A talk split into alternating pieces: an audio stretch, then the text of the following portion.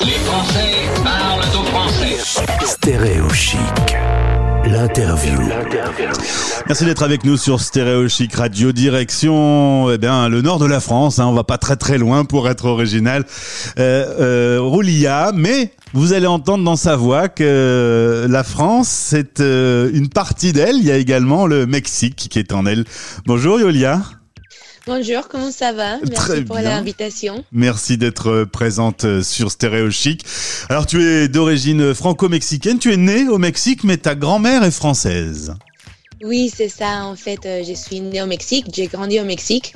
Et euh, il y a cinq ans, je suis arrivée en France. Et euh, bon, il y avait un peu la honte parce que quand je suis arrivée, je parlais pas un mot euh, des Français.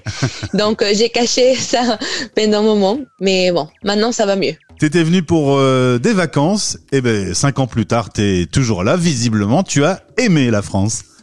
Oui, j'aimais la France, même s'il y a, bon, on m'a parlé tout de suite de l'expatriation, s'il y a certaines difficultés quand on est expat, aussi il y a des, des, des avantages et des choses incroyables.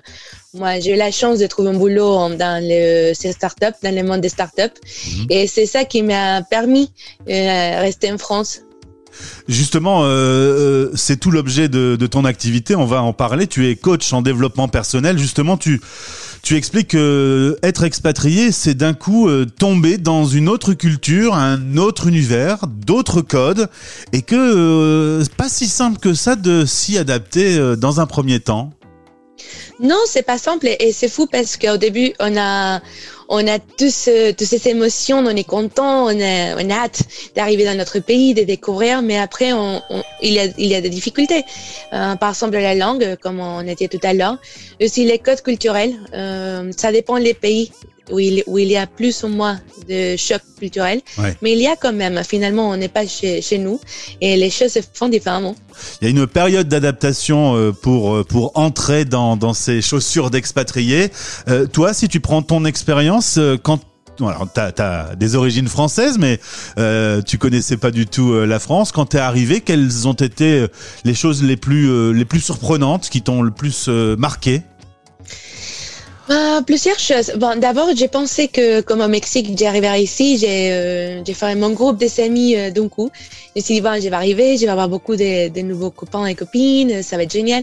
Et après, bah, c'est pas si facile de, de s'adapter, bah, aussi, quand on a la barrière de, de la langue, ça, ça empêche aussi de créer des relations.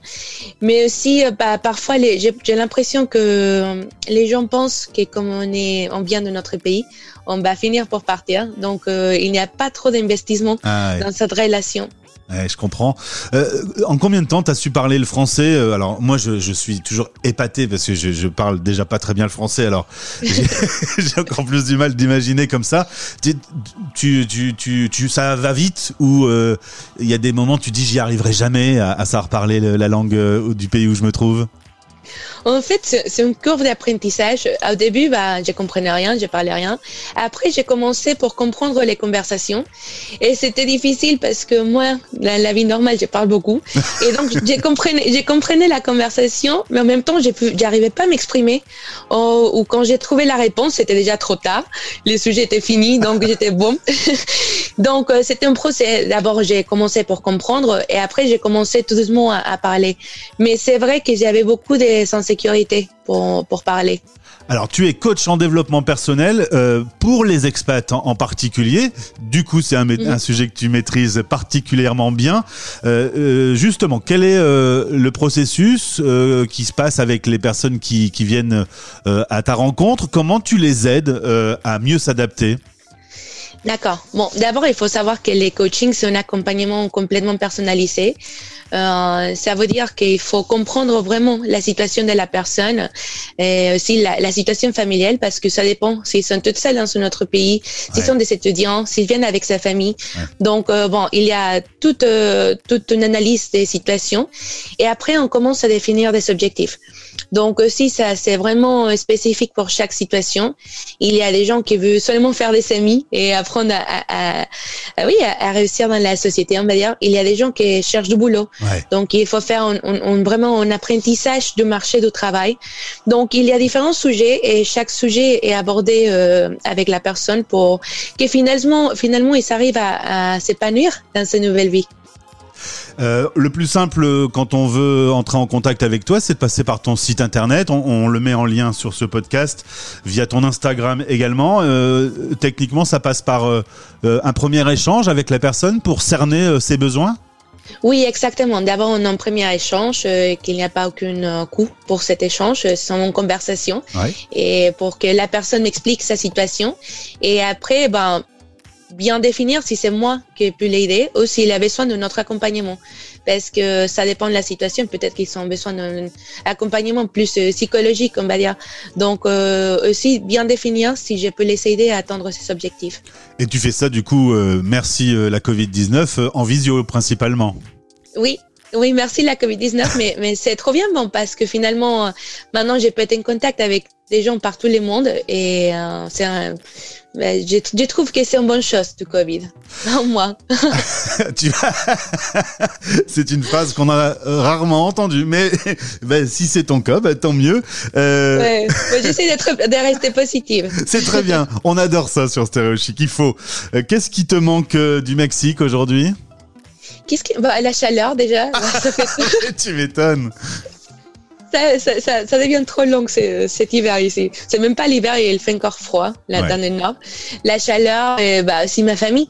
Euh, J'avais prévu aller l'année dernière, mais bon, euh, à cause du Covid, c'était pas possible. donc ma famille et mes amis, bon. Mais finalement, bah, la France, j'adore. Je suis très heureuse ici, et c'est un procès. C'est un procès. Pour, arriver à cet état-là. eh ben, euh, Rolia, alors comment on dit bien ton prénom? Je suis pas sûr de le dire correctement. Non, c'est Julia. Julia. Oui, Je t'ai dit que j'étais nul en langue. Hein.